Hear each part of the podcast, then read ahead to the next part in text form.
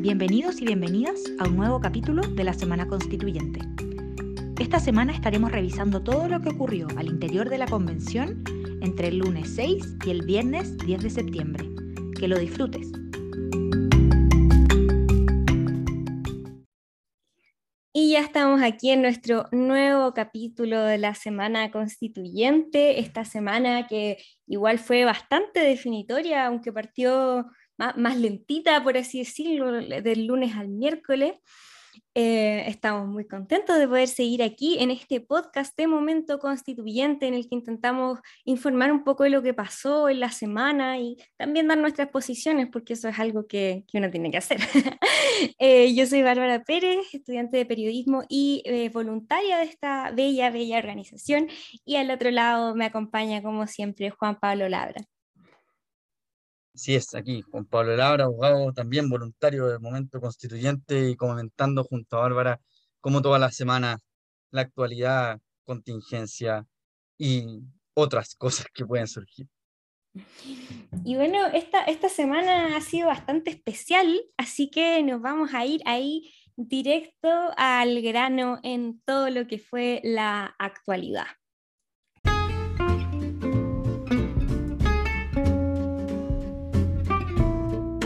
Esta es la actualidad en la Semana Constituyente. Bueno, esta semana parte eh, la vamos a considerar desde el día 4, sábado 4, se cumplían dos meses desde la instalación de la convención y eh, tuvimos cuenta pública en distintos sectores del país, como lo habíamos anunciado también el día viernes, y también estalló uno de los casos que vamos a tocar en el otro bloque, porque si no, ahora nos vamos a comer toda la sección, que es el caso de Rodrigo Rojas Bade, uno de los ex vicepresidentes a esta altura de eh, la mesa ampliada. Eh, eso vamos a mencionar por ahora respecto del día sábado para no irnos tan en la profunda. Bárbara, luego pasamos a la semana ya propiamente tal. Claro, eh, también un poco bien marcada por esta, esta, polémica que vamos a conversar después. Em, la semana partió, los primeros tres días de la semana fueron distintos a, a, lo que hemos estado viendo hasta el momento. Hasta el momento habíamos estado viendo cómo las comisiones discutían, cómo todos los días estaban reunidos ya fuera en plenarios o en reuniones de comisión. Pero del lunes al miércoles de esta semana en realidad la única comisión que estuvo sesionando propiamente tal fue la Comisión de Derechos Humanos. Las demás comisiones no, ya no estaban sesionando y el trabajo estaba más focalizado en, estas bancadas, en estos grupos, mientras ya se empezaban a eh, leer las, las cosas ingresadas por las comisiones previamente para incluir en el reglamento, entonces el trabajo fue mucho menos, no tuvimos este, esta transmisión de todo el día por, la página de la convención porque, no era necesaria. No estaban eh, todas esas horas ahí, sino que estaban en sus propias reuniones viendo cómo iban a abordar los reglamentos, las propuestas de reglamentos, qué indicaciones podían presentarse después, aunque las presentaciones oficiales y primeras votaciones iban a estar dándose después. Pablo, ¿qué pasó después? Así es. Luego ya el día jueves 8 eh, tuvimos lo que muchos, eh, perdón, el jueves 9, tuvimos lo que muchos denominaban el super jueves, porque eh, unas estaban convocadas para el día jueves y viernes sesiones plenarias con un objeto puntual que era el de las indicaciones a los reglamentos ya presentados con anterioridad y no pasó así. Eh, inició la sesión del día jueves con un altercado que tenía que ver con un mail recibido el día miércoles en horas de la tarde, donde se separaron ciertos artículos de los reglamentos de, participación indígena y se les estaba aplicando el quórum de dos tercios. Ahí eh, la convencional Bárbara Sepúlveda salió un poco a hacer videos explicativos de por qué se estaba suspendiendo la sesión y al retorno de la sesión hubo altercado entre también desde la misma mesa, la, la, convencional Isabel eh, Godoy del pueblo Coya también después tuvo que bajar un poco el ambiente, porque se sintieron pasados a llevar, porque estaban en, en, términos de ello un poco desplazándolo, y la mesa volvió, se reanudó la sesión en la tarde, se plantea una salida alternativa y que, vamos a explicar que, que el día viernes, eh, hoy día hasta las 6 de la tarde, se podían presentar las distintas normas que estimaran que tenían un quórum distinto de votación. El, eh, de manera que eh, posterior a las 6 de la tarde, con un patrocinio de 30 convencionales y de convencionales constituyentes, podían hacer esta, esta, estas menciones de normas distintas con quórum distintos de dos tercios. Y la mesa va a consolidar esto hasta el domingo a las 7, donde se les va a entregar a los convencionales, se les va a hacer llegar a los convencionales esta, esta, estas normas con quórum diferenciado. Y el día lunes eh, eh, se, va, se abrió otro plazo, el día lunes eh, de la próxima semana, para que eh, mediante 15 patrocinios, grupos de convencionales puedan eh, solicitar eh, separación de, de, la votación. Ahí vamos a tener dos escenarios que podríamos explicar un poco después, pero esto pasó el día jueves y, cambió todo también el, el, programa, de manera que el 14, es decir, el martes 14, la próxima semana, se estaría votando ya lo que son reglamentos propiamente tal. Y se cambió el la dinámica de esta semana y solamente se eh, enunciaron, se, las coordinaciones fueron eh, un poco dando cuenta de los informes eh, elaborados y entregados el día lunes de, a principio de semana. Esto pasó el, el super jueves. Bárbara. Perdón, se me había apagado el micrófono. Em, este viernes ya retomamos estas sesiones plenarias ordinarias que, venía comentando Juan Pablo que se iban a dar eh, con estas presentaciones de participación popular, participación indígena y derechos humanos. Y particularmente uno de los momentos más sentidos de, de la semana, que también lo vamos a mencionar más tarde, fue eh, la presentación de eh, la Comisión de Derechos Humanos, particularmente de Roberto Celedón, que ha sido sin duda el tema del día, con un discurso en el que no solo planteó ciertas propuestas que trae la Comisión de Derechos Humanos para el reglamento, sino que eh, planteó un homenaje a Salvador Allende y a todas las víctimas del golpe de Estado y la dictadura militar a, un día de un nuevo aniversario de este hecho. Así es. Bueno, esto fue entonces en nuestra semana que va del 6 al 10 con la mención especial del día 4 de septiembre. Entonces ahora vamos pasando al, al de nuestro programa donde divagamos un poquito, pero lo hacemos con cariño, eh, que es nuestra sección de, de política.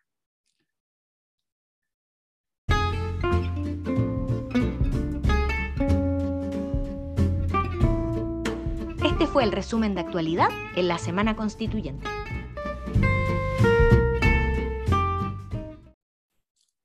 Bueno, esta semana ya la relatamos un poco cómo fue en, los hechos más, tangibles dentro del el ex Congreso, pero estuvo más marcada por las cosas que pasaron fuera del ex Congreso.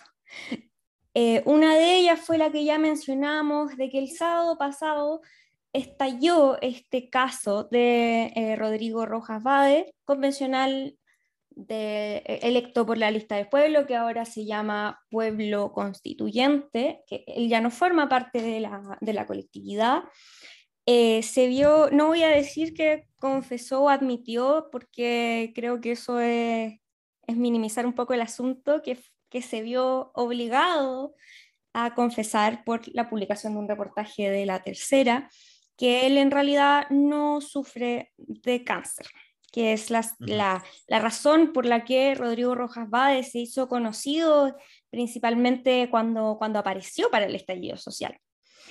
Eh, esta situación igual estuvo dura, muy dura, porque eh, eh, al final puede causar un daño bien grande a, a, la fe pública. Y que yo creo que lo causó ya. Eh, es un hecho inevitable. Y, y, da lata, o sea, nosotros tenemos que hacernos cargo de este tema y contarle a la gente que no es como colgarnos nuevamente una cuestión que, que tristemente, eh, como bien lo decía Bárbara, un tema que acaparó, sin, si no toda la semana, la mitad de la semana, sí o sí, porque estos dos últimos días, las sesiones plenarias 18 y 19 marcaron sus propios temas, pero pero sin lugar a dudas es un tema que fue recurrente y manoseado eh, de principio a fin por, por todos, eh, sobre todo por un sector que hemos dicho en, muchos podcasts que, que como que disfrutan con estas, con estas como tropiezos, caídas, eh, pero ahora yo, yo manifestar mi, mi declaración personal, es un hecho gravísimo, eh, es una vulneración a la fe pública, una, una, una fe eh, que se está de a poco parando, que está bien dañada, que viene dañada y que eh, ante este acontecimiento, chuta, es como, es, frustrante. lo reprocho de todas maneras, de todas maneras, de, porque eh, aquí hay mucha gente que se vio afectada. El tema del cáncer eh, no es menor, el tema de las enfermedades no es menor. Independiente que él, eh, ojo con eso, porque él sí padece una enfermedad, no se ha confirmado, ah, se especula, pero no se ha confirmado de, de, de, de fuente de él, por lo menos, a cuál corresponde, pero usar el cáncer sin padecerlo es pasar a llevar a tanta gente que sí lo padece, que sí ha sufrido pérdidas por familiares de cáncer, y ante eso no hay dobles lecturas, no, eh, no hay doble, no puede existir dobles estándares. Eh, esto se tiene que criticar y aquí nosotros tenemos que ser lo suficientemente transparentes, cuidamos el proceso y como cuidamos como momento constituyente, Juan Pablo, Bárbara, somos pro, pro eh, el, proceso que estamos viviendo. Y, en ese sentido, sea venga de donde venga el daño, hay que acusarlo y hay que reprocharlo. Ahora, yo sí quiero hacer un, un, paréntesis sobre el cómo se ha reaccionado y de repente como sociedad eh, lo poco fraterno que nos hemos demostrado de repente ante situaciones de personas que efectivamente están enfermas y que, y que de repente eh, eh, nos vemos con la autoridad moral de, de, hablar y, y, de repente no ponernos en el lugar de, de aquella que, persona que está sufriendo y también otro, otro, otro tópico que surge a partir de esto, que es el tema de la salud, el tema de la salud en Chile. Eh, Bárbara, ¿qué te pasó a ti con este tema? Yo sé que hay mucho para tocar. Eh, traté de ser resumido, yo sé que puede haber sido un poco más largo. Pero a ti, Bárbara, ¿qué te pasó? ¿Qué, ¿Cómo lo viviste también? A mí me pasaron muchas cosas desde el lado personal, me afectó mucho porque yo tengo un familiar que falleció de cáncer hace dos años, pero eh, como ya tú tocaste el tema de, cómo esto afecta en, este ámbito más emocional, por así decirlo, hay otra cosa que yo siento que se ha dejado muy de lado por el morbo, por querer saber cuál es su diagnóstico real, por querer saber las reacciones del resto de la gente que es el tema de que aquí hay, aparte del tema de, la traición a la confianza, hay un tema de probidad, que es que eh, se, rinden intereses, se rinden gastos, se rinden deudas, se declaran deudas. Y esta persona, si bien pudo haber usado estos dineros de, por ejemplo, las rifas, los, los bingos a beneficio que organizó en nombre de su cáncer, si bien lo puede haber usado para un tratamiento médico, aquí hubo un problema de que esas cosas se declararon como que habían sido usados para tratamientos de cáncer. Se declararon deudas, entonces hay, hay, hay un potencial fraude. Delito, sí. No, delito, de hecho, sí, como tú bien dices, o sea, eh, otra de las aristas que surge del caso ADE es que precisamente, y la mesa lo hizo así presente, eh, ofició a la fiscalía para que eh, poner los antecedentes eh, para que se investigue eh, si es que existiese algún tipo de delito. Y habría que ver, em, porque la fiscalía es la que va a determinar a qué tipo penal se va a coger para poder encauzar una investigación. Eh, sobre lo que tú señalas también de la declaración de patrimonio, efectivamente uno declara eh, activo y pasivo y dentro del pasivo él declaró la deuda. Habría que ver cómo la declaró, si la declaró como cáncer, no, no estoy muy seguro de eso, eh, o la declaró como deuda de enfermedad, que efectivamente era enfermedad. Ahora, ¿cómo explicarle a toda esa gente, como tú bien dices, Bárbara, que efectivamente donó por causa de cáncer?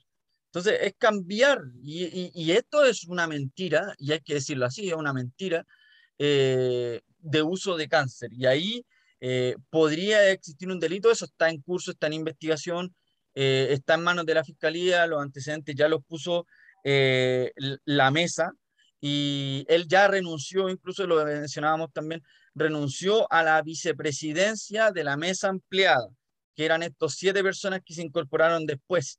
Eh, hoy en día hay una vacancia y ahí surgió otro tema. ¿Qué pasa cuando un convencional deja la vacante? ¿O qué pasa también si es que eh, puede renunciar o no? Distintos son los temas que han surgido a propósito de esto, pero yo me quiero quedar con el, factor mentira, el factor probidad, como bien dice Bárbara, y el factor daño que se le hizo a la convención, porque eh, muchos han subido al carro de decir que casi ya el proceso se desvirtuó por esto. Claro, y ahí yo, lo peor es que igual hasta cierto punto uno le da un poco de razón a las personas, por ejemplo, yo ese día estaba tan enojada. Em, bueno, yo transparente con mi posición eh, política personal, que no es la posición política de momento constituyente. Eh, las personas de este podcast nos hacemos completamente cargo de nuestras opiniones personales, pero a mí me cuesta estar de acuerdo con, con representantes de la derecha en particular, y ese día yo me encontraba a mí misma de acuerdo con Hernán Larraín Mate, que, que, a diferencia de, por ejemplo, mi sector, eh, el sector de, de la centroizquierda, de la izquierda, estaba más justificando esta mentira en un primer momento, como sí, se equivocó, no se equivocó, equivocarse es echarle sal al café, eh, no sostener una mentira ante todo un país, que además mm. si no era por un reportaje eh, no salía a la luz. Sí. Em, y mientras tanto se hablaba de esto como, pucha, sí, se equivocó, pero, pero expuso un tema muy real, que puede ser todo lo real que quieras, pero hubo una mentira de por medio, entonces la confianza no, no es la misma. Y, yo me veía encontrándome a mí misma con la raíz mate que decía como, esto se condena y se condena por todas partes. Y, no puedes decir que no es como esto de eh, el fin justifica los medios o no. Como que, claro, habló el tema de la salud, pero a propósito de qué? De una mentira. Entonces, eh, ahí tenemos que, que, mirar y bueno, eh, a propósito de esto mismo, igual que tú, Bárbara, yo agradezco, por ejemplo, a Gustavo, a Adolfo, a Captain Jack, que me escribían por, por, por, por Instagram y me decían, chuta, a propósito de este tema en particular, mucha gente reaccionó y gente que estaba siguiéndolo eh, eh, la convención, el día a día, que aplaudía nuestro resumen y todo, pero aparece esto y esto es un punto negro que, que es así y así tiene que ser abordado lamentablemente y esperemos, eh, bueno, este sigue siendo una noticia que va a seguir desarrollando y esperemos que, que pase del personalismo de Rodrigo Rojas y volvamos a centrarnos en los otros 154, porque pareciera ser que por esto se echó a perder el trabajo entero. Y ahí es donde yo no puedo estar de acuerdo tampoco. Sí, es que es, bien complejo y sobre todo porque eh, después del caso Rojas como para ir pasando a, a, nuestros otros temas, se dio otra situación que no estuvo justificada, pero obviamente mucha gente encendió las alarmas y también salió a pegar, que fue que eh, dos diputados de, eh, también de Chile Vamos, porque sí, la bancada de diputados se sigue llamando Chile Vamos, em, salió a decir que había 12 convencionales constituyentes que recibían el ingreso familiar de emergencia. Mm. Y que cómo, si con su sueldo, y, y, esas cosas justo después de lo de Rojas Bade, eh, caló. Porque claro, tú tienes a, esta persona que mintió, em, que, no se sabe muy bien cómo se va a solucionar por ese lado y se salen con esto otro, que hay, sueldos involucrados, hay un beneficio estatal. Y, y, claro. Eh, pero ahí hubo, un tema, tú que eres eh, el letrado en, en, derecho. Sí, es que más, más que, que eh, ahí como voy a, voy a parafrasearte a ti la semana pasada cuando decía el golpe maletero, bueno, eh, yo creo que aquí fueron un poco maleteros porque eh, incluso salieron convencionales del mismo sector, eh, por mencionar Marcela Cubillo, que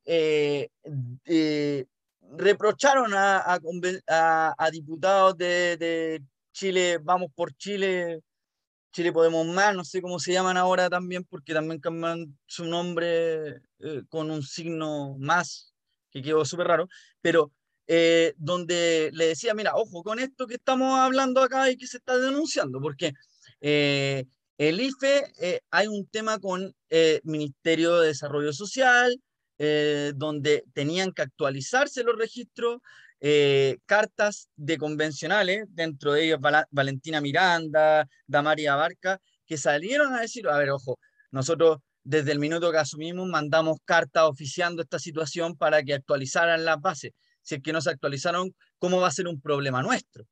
Entonces, eh, y ahí también contestó el, gobierno en, en, la cartera eh, correspondiente, señalando efectivamente que existe un problema más de actualización que de mala fe.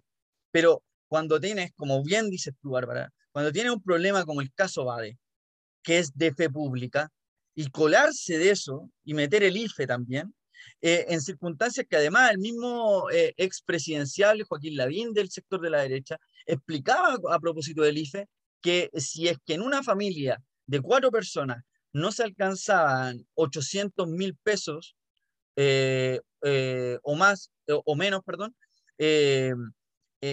sí se, hacía uso del beneficio. ¿Y qué pasa si una convencional tiene un grupo familiar de siete personas y, la única que está ganando ingresos es la convencional, incluso esa persona también podría ser beneficiario. O sea, lo hizo presente Marcela Cubillo eh, en, Twitter y, y, aquí yo siento que fue un poco más maletero que otra cosa. De todas maneras, el caso no dio para mucho más eh, y, y, y, entiendo que las platas van a ser devueltas y serían de incluso puesta a disposición de, organizaciones benéficas. Pero aquí yo siento que fue una, una, un aprovechamiento quizás eh, en lo que podría comentar al respecto. Yo, mira, creo que hay dos cosas. Es entre un aprovechamiento y eh, ignorancia. Suena súper feo, pero yo creo que eso es lo que pasó, que aquí hay dos diputados que en verdad, eh, entre que quisieron jugar maleteramente y no saben cómo funciona el beneficio, y lo voy a decir así porque honestamente no me cabe en la cabeza cómo mandarse un error tan desmentible. Sí, claro, eh, sí, claro. Y por el mismo sector. Sí, y claro, es como una cosa que hasta el gobierno salió a decir como, no, porque además hay personas, esa es una de las gracias de este IFE universal, impulsado por, la misma, por los mismos diputados, impulsado incluso por la, en la misma, el mismo sector, porque esa fue una de las formas para frenar el retiro. Entonces, una de las gracias de este IFE universal es que dependiendo de un parámetro específico, todo el mundo lo recibe. Entonces, no sé, a mí me pasa que hay, hay convencionales que incluso con este sueldo de dos millones y medio, probablemente siguen siendo beneficiarios del IFE. Sí. Por ejemplo, eh, Giovanna Grandón, la tía Pikachu, que eh, no sé si lo he expresado antes en, este podcast en particular, pero yo soy muy fan de la tía Pikachu. Ella... Eh, sí, ella es, una, es un amor y pone todo su esfuerzo. Yo en verdad fan de la tía Pikachu, me declaro fan. Ella salió a decir que hasta hace un par de meses ella, ese IFE era el único ingreso que tenían en su casa, porque su marido no puede trabajar y eh, tiene dos hijos con TEA, con un trastorno del espectro autista. Y ella recibía el IFE de 500 mil pesos. Probablemente, si es que yo soy mala en matemáticas, así que me pueden, me pueden mm, disculpar aquí, pero probablemente ella sigue siendo beneficiaria del IFE. Pero ella aún así, ante este ataque maletero, salió a decir que si ella tiene que renunciar, que ella ya mandó su carta para renunciar al IFE, pero que además si ella tiene que devolver la plata que recibió eh, el mes pasado, ella lo va a hacer. Y, yo eso lo encontré una nobleza tremenda. Sí, son, varios, son varios convencionales, creo que eran 17 convencionales. 12. 12 eh, convencionales, perdón. Y, y han, salieron uno tras otro en el fondo a explicar esta situación y, yo siento que fue una, una poco lo que, lo que ya comentamos. Sí, yo creo que cuando em, hablamos de campaña de desprestigio, esas son las clases de desprestigio a las que nos referimos. No es informar eh, cuando pasa algo no bueno, porque lamentablemente, y esto lo digo igual como desde prensa, eh, hay que informar las cosas cuando no resultan tan bien. Eh, las personas en sus casas tienen derecho a saberlo. Eso no es parte de la campaña de desprestigio. La campaña de desprestigio que, que ha llevado a un sector y una parte de la población es justamente esta clase de cosas. Claro, claro. Qué, bueno, qué buena precisión esa que tú ah, realizas, Bárbara, porque aquí nosotros cuando pasen cosas malas que tienen que ver con la convención, probablemente, no probablemente, lo vamos a decir, como lo, lo que, lo que acabamos de latamente decir, eh, pero, pero el, el, el, inventar o el tratar de, de, de falsear una noticia o modificar una noticia para fines de eventual rechazo, eh, creo que, está en una línea totalmente equivocada. De hecho, hoy día, eh, ayer, perdón, eh, Cretón, si no me acuerdo, manifestaba, yo como que perdí la fe en el proceso ya. Y, qué triste que te lo esté diciendo un convencional en el segundo mes de curso. Y también ahí yo quiero, quiero hacer una precisión. también a mí me pasa algo con estos convencionales particularmente de, ahí se llaman Vamos por Chile cuando dicen algo como eso, porque si nos remontamos al inicio de este proceso constituyente, eh, ellos eran los que al principio no querían el acuerdo, ellos eran los que al principio no querían el apruebo. Entonces, yo no sé si en algún momento hubo una fe en, de parte de, de ellos, y esto, me hago completamente cargo de esto, pero yo no sé si ellos efectivamente le tuvieron en algún momento fe a la convención. Claro.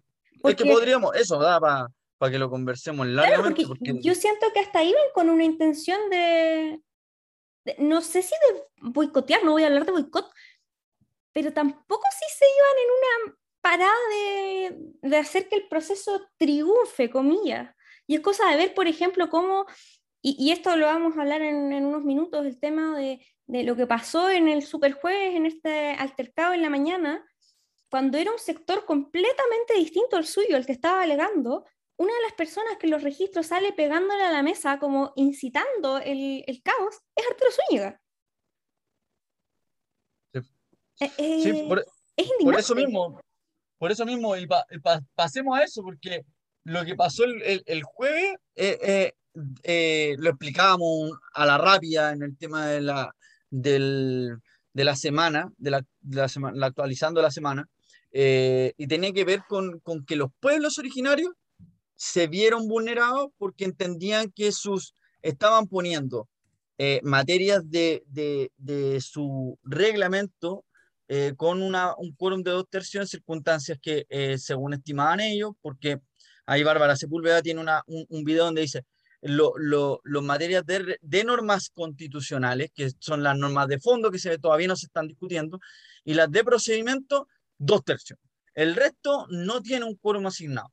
Y aquí a esas normas que ellos entendían o había otros sectores que entendían, eh, eh, los pasaba a llevar y decían acá, acá se nos está vulnerando. Entonces, por eso surge toda esta propuesta nueva y que fue lo que llevó a, cabo. Pero efectivamente, como dice Bárbara, muchos aprovechan estos momentos, como que los están esperando ansiosos y cuando pasan, salen estas cuñas que dicen como, eh, listo, ya vámonos todos para la casa, esto se terminó, ah, hay que rechazar básicamente el, en el plebiscito de salida. Y es como, chuta, qué, pena, qué pena que tan pronto ya estén demostrando eh, lo que muchos creen que para lo que se fue el sector, para, para, lo, que, para, lo que está el sector ahí.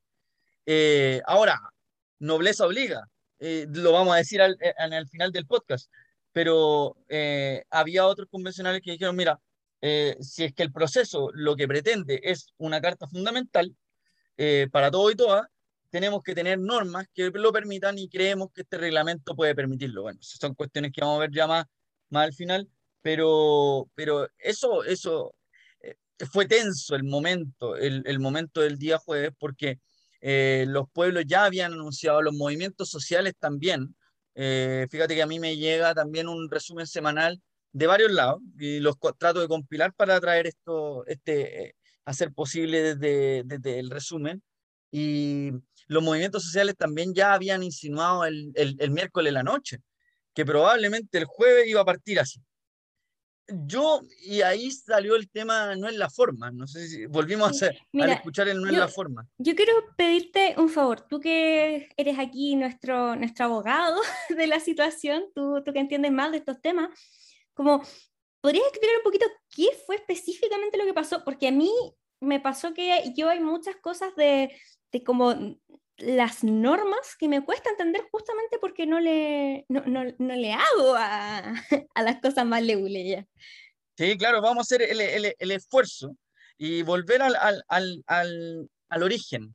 El proceso constituyente nace a partir del acuerdo del 15 de noviembre, eh, se implementa por una ley de reforma constitucional que modifica la constitución en el capítulo 15. No sé si hasta por ahí voy un poco ordenado o no. Luego, dentro de eh, el, esa gran marco normativo que rige la, la, convención, dice que las reglas de procedimiento y de fondo se votarán por dos tercios. Eh, esa, esa, ese quórum es el que va a seguir dando que hablar, ha dado que hablar, por ahí mencionamos al convencional Viera, Cristian Viera, Viera que eh, salió al paso también de los dos tercios. Es un quórum que, que está con el proceso. Bueno o malo está. Estas son como las normas del juego. Cuando uno entra a jugar un partido y mm, sabe que no puede, para los futboleros, sabe que no puede jugar con la mano. Y si, cobra, si juega con la mano, hay que poner la pelota al piso y todo. Entonces, eh, dentro de este rayado de cancha, los dos tercios están para estos tipos de normas. No todo tipo de norma eh, tiene la naturaleza de ser votada por dos tercios, ya lo hemos visto.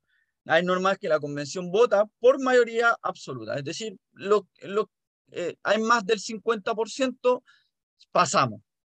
Eh, pero hay otras normas que sí requieren que exista un acuerdo más amplio, como van a ser las normas de fondo. Entonces, cuando eh, la Secretaría Técnica, encabezada por Kristen Smock, que es la, la Secretaría Transitoria, manda un mail el día miércoles donde metió normas que no eran de la naturaleza y eh, se argumentaron dos cosas. Primero, que eh, la Secretaría no tiene facultades interpretativas, que quienes tienen esas facultades es la convención en el pleno, ni siquiera la mesa. Y si llegas a hacerlo alguien más, podrías llegar a ser la mesa, pero en ningún caso la Secretaría, que no, no es elegida por el pueblo, en el fondo. No sé si me, me, voy explicando. Entonces, por ahí parte un primer problema y por eso veíamos que la, la convencional Mamani, por ejemplo, lo, lo, encaraba y apuntaba a la Secretaría de que usted no está dejando marginado, porque estaban metiendo articulados de el reglamento y articulados de el reglamento de la participación indígena como si tuviesen que ser votadas por dos tercios. Cuento corto, se estableció este mecanismo donde hasta hoy día, hasta hace 13 minutos atrás, eh, se podían hacer propuestas por 30 convencionales de normas que tenían quórum distinto. Y eh, estos se van a compilar hasta el domingo y el día lunes se van a ver qué normas tienen que votarse por separado. Ocurriendo eso, tenemos dos. ¿Se presentaron estas normas votar por separado el lunes o no se presentaron? Si se presentaron, esas son las que se votan primero, luego las de dos tercios, y, eh, perdón, luego las de quórum distinto en general y luego las de dos tercios. En caso de que existan, eh, no se hayan presentado normas que se voten por separado, va a existir solamente la votación general y luego la de dos tercios. Ese es como el cuadro. Yo no sé si, si se logra explicar porque, como digo, este podcast no puede durar mucho más y ya nos está quedando un poquito más largo, pero eh, cualquier cosa nos escriben. Eh, si es que no somos lo suficientemente claros, me pueden escribir a mi red personal o a la de la de momento constituyente a fin de que podamos tener de repente algún recurso que pueda explicar de mejor manera eh, el tema que ocurrió. Y este fue uno de los temazos de la semana sin lugar a duda. Bárbara. Sí, sin duda. Yo eh, todo esto lo vi intentando justamente entender la situación y, fue complejo, porque un, eh, pero al mismo tiempo a mí me pasa que si bien me, impacté en, un primer momento y me dio un poco de, tristeza eh, ver cómo esta, esta discusión, también me pareció que no, eh, es lo que igual se puede esperar, son 155 personas muy diferentes, con posturas muy diferentes.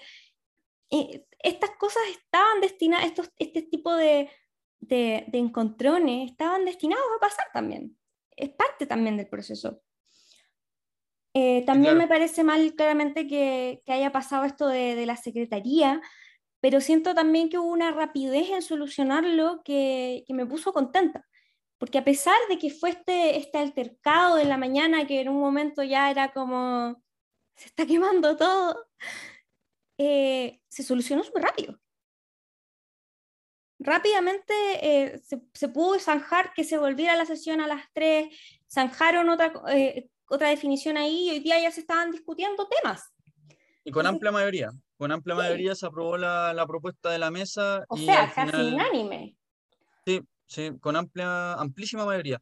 Entonces, la, y se pidió perdón también. De vuelta, como que la, eh, yo estaba viendo también el, el momento y, y, Elisa Loncón a la vuelta menciona, creo que cinco veces en menos de tres minutos, la palabra unidad.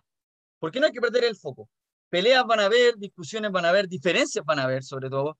Eh, y, y, y, los pueblos originarios van a seguir teniendo estos encontrones porque el pacto y acuerdo del 15 de noviembre no los contemplaban. Y ahí quedó amarrado el dos tercios. Sí, pero al final se pudo, se pudo, pero este no va a ser la última vez que tengamos esta clase de situaciones. Y creo que eso también hay que tenerlo claro. Eh, obviamente lo mejor es que no pasaran, pero al final son cosas que están destinadas a pasar en un grupo amplio de personas y lo importante es saber reponerse. Y en esta ocasión supieron. Y bueno, con ese nos va a llegar reto de, arriba, pero lo intentamos, lo intentamos. Eh, prometo que lo intentamos, prometo, pero, pero, eran, eh, sabíamos que se venía así.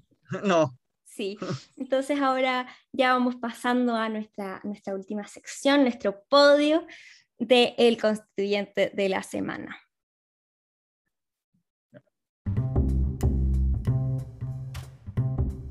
Este es el y la convencional de la semana.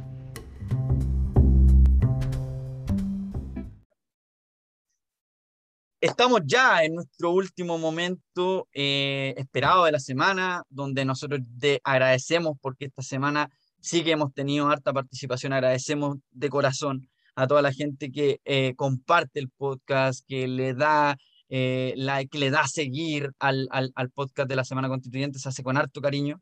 Eh, hay harta gente detrás trabajando y a ellos les mandamos saludos a los eh, voluntarios y voluntarias de Momento Constituyente que eh, este momento lo, conversamos, se discute, se conversa y hay que reconocer a todos y todas las y los convencionales constituyentes y esta semana queremos reconocer a dos, como de costumbre, un hombre y una mujer.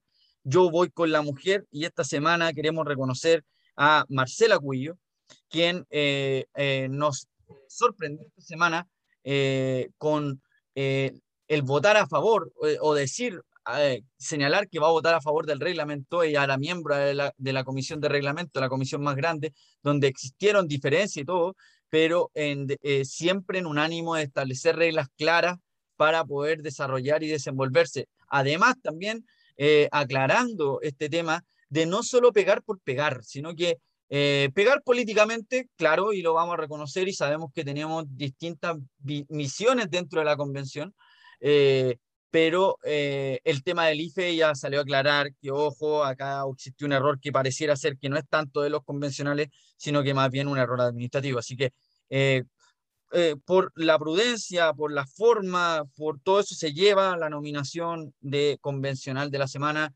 como mujer a Marcela Cubillo. Y nuestro convencional lo trae Bárbara Pérez. Bueno, yo eh, tan fan de, nuestra primera convencional no soy, pero sí soy muy fan de nuestro segundo constitucional de la semana. Em, todavía estoy un poquito llorosa de, de, de haberlo escuchado hace poco antes de grabar. Em, Originalmente, eh, la votación, y esto hay que decirlo, la votación popular en el momento constituyente había dado por ganador de este espacio a Cristian Viera, que también le hacemos una mención, pero después de su intervención el día de hoy en representación de la Comisión de Derechos Humanos, el convencional Roberto Celedón eh, es quien se lleva este, este espacio después de haber hecho una, primero una síntesis de las cosas que proponen, algunas de las cosas que proponen como comisión, pero terminó además con algo importante siendo un día antes de, un nuevo aniversario del golpe de Estado, eh, que fue un homenaje a Salvador Allende y a todas las víctimas de, la dictadura militar. Em, y de hecho, al final eh, voy a citarlo porque lo tengo aquí escrito. Después de haber explicado cómo fue Salvador Allende una de las personas que, que lo dio todo, incluyendo la vida, para no llegar a una guerra civil, eh, dice, a ese hombre, a esas personas que sacrificaron su vida por este pueblo, es a quienes, les tenemos que, a quienes tenemos que recordar mañana y en nombre de ellas hacemos este trabajo para darle a Chile una nueva constitución. Eh, con eso él se lleva nuestro reconocimiento esta semana. Así es, y, yo eh, sumarme a las palabras de Bárbara, también me emocioné, pero también eh, reconocer a, tantas personas y tantos rostros detrás de, este querido podcast, Olenka, Santiago, Javier, bueno, Rodrigo, Javiera también, tantos, tantos nombres que siempre están ahí dispuestos a, a contribuir, a dar nombre, a dar eh, temas de discusión, así que eh, todo el cariño para ellos también de corazón. Y con Roberto, este fue nuestro convencional de la semana. Tremendo discurso para quienes no lo han escuchado, pueden seguirlo, búsquenlo, búsquenlo, porque estamos a un día de una nueva conmemoración de una fecha que no es celebración, sino que más bien eh, reflexión. Reflexión de que lo que está ocurriendo hoy en día es una nueva constitución para un nuevo pueblo que se quiere formar de nuevo. Entonces, em, eso, eso. Emotivo la jornada. Y, bueno, con eso ya vamos terminando nuestro programa de, esta semana. Les agradecemos nuevamente por escucharnos. Ojalá hayan llegado hasta este punto. No se olviden de eh, seguir este podcast en Spotify, difundirlo para que podamos llegar a más personas, em, informarse sobre el proceso y obviamente escribirnos si es que quieren que hablemos de algo en especial, si es que tienen alguna inquietud de algo de lo que hablamos. Em, pueden hablarle a, través de las redes de Momento Constituyente, como Momento Constituyente en Instagram y Twitter, o escribirnos a nosotros en nuestras redes personales. Muchas gracias por escucharnos una vez más.